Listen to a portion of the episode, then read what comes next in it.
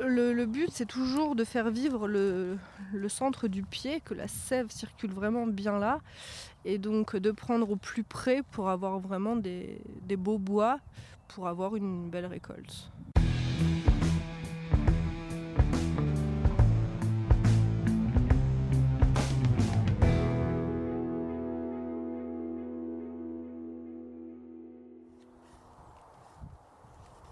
Vous entendez?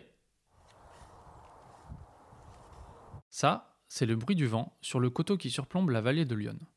On est début mars, il est 9h, il fait 4 degrés, et Sandrine, Jérôme et Édouard commencent leur journée de taille de la vigne. Vous vous souvenez peut-être d'Édouard, nous l'avons rencontré dans l'épisode 18. C'est un jeune vigneron qui a racheté 14 hectares de vignes sur la côte d'Auxerre en 2014. Et ce jour-là, donc, ils nous ont fait le plaisir de nous accueillir à nouveau pour vous proposer ce deuxième reportage. Un reportage spécialement dédié à la taille de la vigne. Vous le savez peut-être, après les vendanges, quand le raisin a été récolté et que les températures baissent, la vigne entre en dormance. Elle hiberne, elle se régénère avant de repartir pour une nouvelle saison. Pendant ces quelques mois d'hiver, les viticulteurs, eux, n'ont pas le temps de se reposer. Il faut tailler la vigne pour préparer la saison suivante. On coupe ce qui dépasse, on compte les futurs bourgeons pour en garder juste le bon nombre, et on décide de la forme de la vigne. Mais attention, c'est un travail d'orfèvre. Un orfèvre qui utilise un sécateur électrique, certes, mais un orfèvre quand même. Allez, c'est parti. En fait, la taille, euh, c'est le moment de l'année où déjà on. Édouard, vigneron. On tire un trait sur l'année précédente, qu'elle soit positive ou négative. Alors quand c'est positif, on se dit bah allez, nouveau challenge. Quand c'est négatif, on se dit bah vivement le prochain. Donc, euh, donc déjà, il y a ce côté un peu régénérateur euh, psychologiquement. Mais après, au niveau de la plante, il y a deux éléments importants de la taille. Lorsqu'on taille, euh, on va déjà, un, imaginer le pied dans les 5 ans qui viennent, parce que les choix qu'on fait au niveau des bois, c'est ce qui va nous permettre de construire le pied dans les 5 ans. Et euh, les choix aussi de l'année vont nous permettre de faire des fruits pour la récolte à venir. Donc en fait, quand on taille, il y a deux objectifs. La pérennité du pied dans les années à venir et pour la production de l'année à venir. Et c'est vrai que des fois, il y a des objectifs qui ne sont pas conciliables. Alors quand c'est possible, on fait les deux. Mais par exemple, un pied qui aurait un problème de vigueur, peut-être qu'on ne peut pas lui faire trop de bourgeons pour des futurs fruits. Et on va essayer de faire en sorte de préserver une belle pousse pour que il nous fasse des beaux bois et que les années suivantes, on puisse retailler correctement. Donc euh, voilà, des fois, il y a des objectifs euh, différents et on ne peut pas tout faire en même temps. Et c'est là où le tailleur, bah, en plus de maîtriser son geste euh, et ce qu'il fait, bah, il y a aussi toute cette réflexion à, à, chaque pied. Et la réflexion, elle doit être très rapide parce qu'on ne peut pas passer des heures devant le pied. Quoi.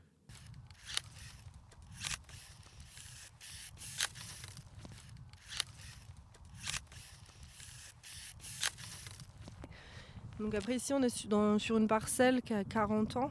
Sandrine, ouvrière viticole. Donc euh, il y a eu beaucoup de façons de tailler, beaucoup de tailleurs euh, qui sont passés ici. Donc bah, les pieds ont des flux de sève qui sont un peu euh, comme un tuyau d'arrosage quoi. Hein. Donc on a des pieds qui sont bien dessinés, d'autres beaucoup moins. Et donc on essaye justement avec la taille qu'Edouard m'a appris là, de, les redessiner comme il faut, de positionner ses crochets le plus bas possible, histoire qu'ils qu suivent les flux de sève. Quoi. Et, euh, voilà.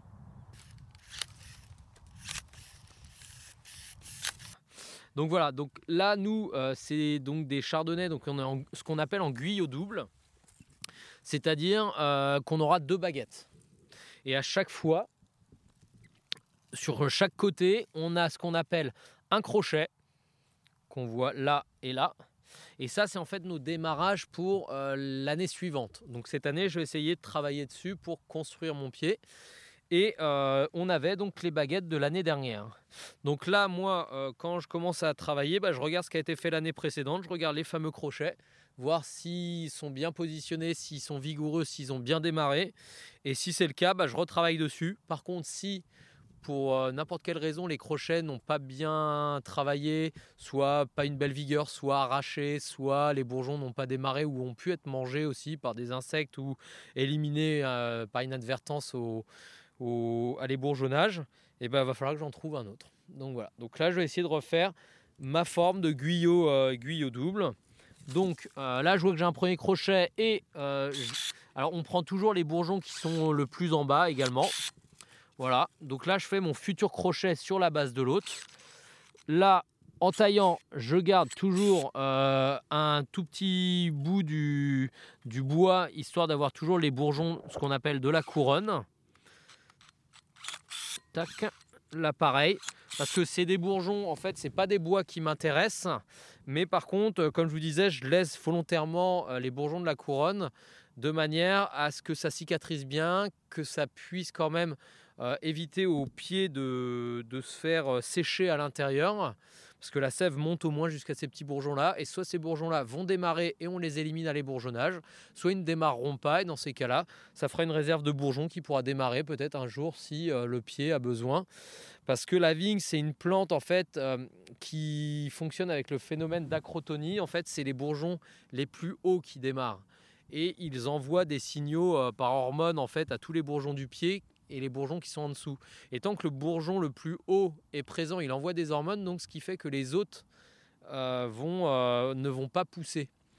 Et euh, si vous éliminez celui du haut, ou soit parce que vous l'enlevez de manière volontaire, ou soit parce qu'il y a de la casse, et ben ça va être d'autres bourgeons qui vont pouvoir démarrer parce qu'ils ont l'information comme quoi celui du dessus n'est plus là. Donc ça va être à eux de pousser. Donc c'est pour ça qu'en laissant des fois des bourgeons, bah, on se dit si euh, il y a une erreur d'ébourgeonnage, si pendant euh, le relevage on casse des bois ou si euh, avec le tracteur aussi on passe et on abîme un bois, bah, en laissant des bourgeons, ça fait une réserve en fait de bourgeons qui pourra peut-être démarrer en cas de problème. Voilà, donc c'est toujours utile de les laisser. Et si vraiment il y en a de trop, on les élimine à l'ébourgeonnage. Ça fait combien de temps que tu tailles? Jérôme Ouvrier viticole. J'ai dit, j'ai commencé, j'avais 19 ans et là j'en ai 37. Donc ce qui fait euh, une paire d'années. 18 ans, ouais, déjà. Ouais, c'est ça, c'est ma 18e année. 18e année de taille Ça passe vite. Hein. Est-ce que tu penses que tu es un bon tailleur? Ça va, je me débrouille. Ouais. c'est quoi un bon tailleur?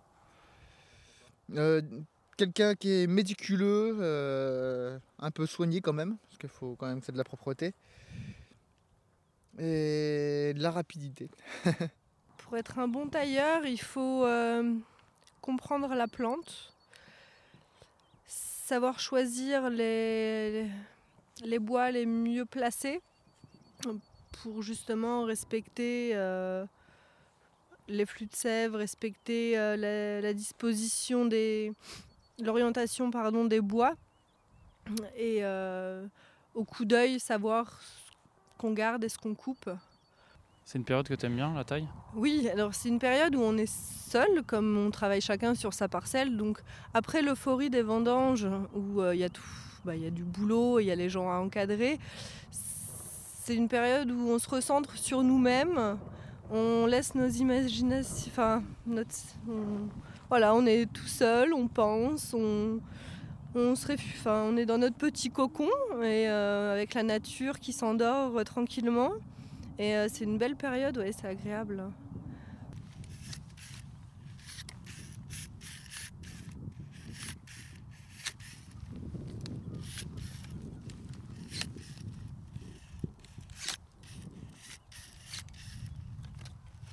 Il y a des partisans et des détracteurs du sécateur électrique?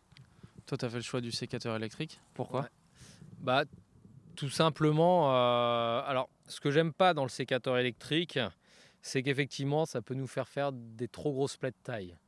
Et, euh, c'est sûr qu'en ça, je peux comprendre les partisans euh, du sécateur manuel. Parce que comme ça, au moins, on maîtrise ce qu'on fait. Après, il y a quand même 14 hectares à faire. il y a 10 000 pieds à l'hectare. Donc, il y a 140 000 pieds. Euh, les anciens, ils avaient tous des grosses tendinites et ils n'avançaient pas euh, aussi vite. Bah là, le sécateur électrique, c'est à la fois un confort de travail pour éviter de se faire trop mal.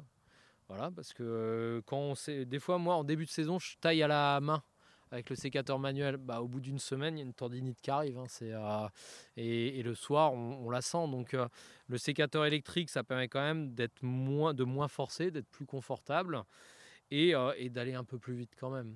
Donc après, euh, c'est ce que je dis toujours, à Jérôme et Sandrine, c'est si vous utilisez le sécateur électrique, pensez que vous avez un sécateur manuel à la main et ne faites pas des plaies de taille supérieures à ce que vous pourriez faire avec un sécateur manuel en fait. Tout simplement. Parce que si vous commencez à vous dire c'est bon, j'ai un outil de boucher et je vais pouvoir décarcasser, désosser le pied de vigne, non, là, c'est sûr que le sécateur électrique, c'est pas bon. Par contre, si tu l'utilises juste pour gagner en confort et moins de faire mal, bah franchement, euh, moi je trouve que c'est quand même un bel outil pour le coup. Après, il faut quand même faire attention parce que euh, il y a aussi la question de sécurité où bah, c'est un outil qui peut être, enfin qui est très coupant et il faut faire attention. Là, il y a Loris n'est pas là aujourd'hui, c'est un apprenti qu'on a au domaine. Il a appris à tailler, bah, il a quasiment taillé 8 euh, jours sur 10 avec le sécateur à la main. Il y a juste les deux derniers jours où il a eu un sécateur électrique. Voilà, le temps qu'il comprenne ce qu'il doit faire, parce que aussi le problème du sécateur électrique, c'est que des fois il y a des gens, on leur met le sécateur électrique dans les mains et plutôt que de penser à comment il taille, il pense à gérer ça, l'outil. Et c'est ça, c'est un problème. Ça fait qu'au final, il pense plus à comment tailler. Et euh, alors que finalement, il faut d'abord savoir tailler avant d'utiliser le sécateur électrique. Et c'est pour ça que là, l'apprenti qui est avec nous cette année, bah, il a d'abord taillé à la main, histoire de bien comprendre ce qu'il devait faire. Et après, il a pu gagner un peu de confort comme ça. Voilà.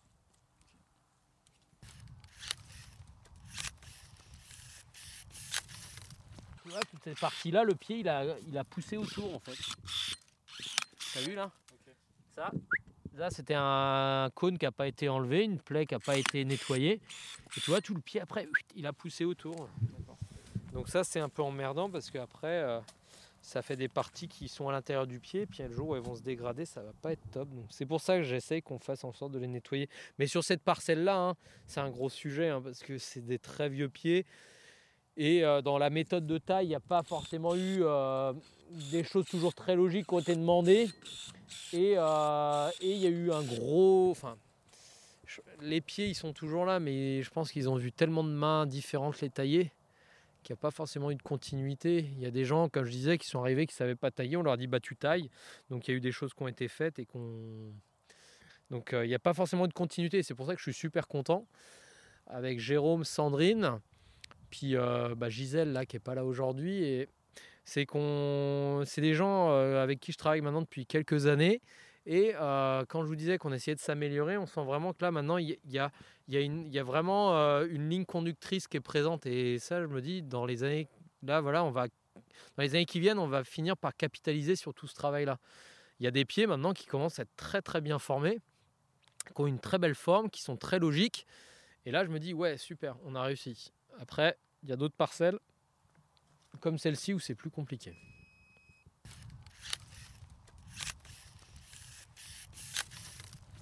Là, on arrive à la fin de la période de taille euh, au domaine. Là. Ouais. C'est une période que tu vas quitter avec regret ou tu es contente euh, que, ça se termine? On est content de la commencer et on est aussi content de la terminer.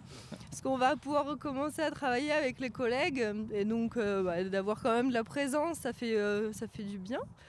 Et puis euh, là, la nature va repartir, donc euh, la, vigne va commencer à pousser, il va commencer à faire un petit peu plus chaud. Et euh, non, c'est. Voilà, on est content de la commencer, on est content quand ça se termine aussi. Ça y est, c'est parti, c'est démarré. On voit quand on taille, quand on coupe, bah, on voit qu'effectivement les bois sont très humides, il y a des pleurs. Donc euh, le, système racinaire est en route, euh, la plante se met euh, en route. Donc elle, ça y est, elle s'est réveillée, elle se réveille, c'est parti. on voit que la nature autour, bah là les cerisiers, pareil, les bourgeons gonflent. Donc on voit de manière générale la nature a démarré. Donc là, on peut plus rien y faire. on peut plus se dire zut, on peut peut-être encore espérer un peu de froid pour que ça calme les choses. Ça y est, la nature est partie. Après, vu, vu comme c'est parti, on aura un débourrement comme d'habitude autour de début avril. Et après, euh, on sait très bien qu'il y aura toujours le risque des seins de glace. Donc, euh, il y aura toujours ce gros risque des gelées euh, de fin d'avril, début mai. Et on l'aura encore cette année. On va stresser encore à partir de, du, 15 mai, du 15 avril, je pense.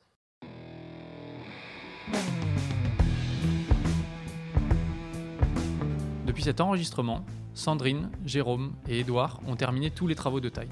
Et le printemps est arrivé, avec les montées de sève et les premiers bourgeons qui apparaissent le millésime 2021 est définitivement lancé. Nous vous souhaitons le meilleur pour cette nouvelle saison. Chers auditeurs et auditrices, nous espérons que cet épisode vous a fait sentir l'importance de la taille et qu'il vous a plu. Si c'est le cas, on compte sur vous pour le partager, tel une bonne bouteille, avec d'autres amateurs de vin. Merci à toutes celles et tous ceux qui nous soutiennent financièrement sur notre compte Tipeee. C'est grâce à vous que l'aventure du bon grain continue. Pour les autres, il n'est pas trop tard pour vous rendre sur notre page Tipeee, T-I-P-E-E-E, e, et faire un don ponctuel ou régulier qui servira à financer la production de nos épisodes. On se retrouve très vite pour une nouvelle interview. D'ici là, prenez soin de vous et buvez bon.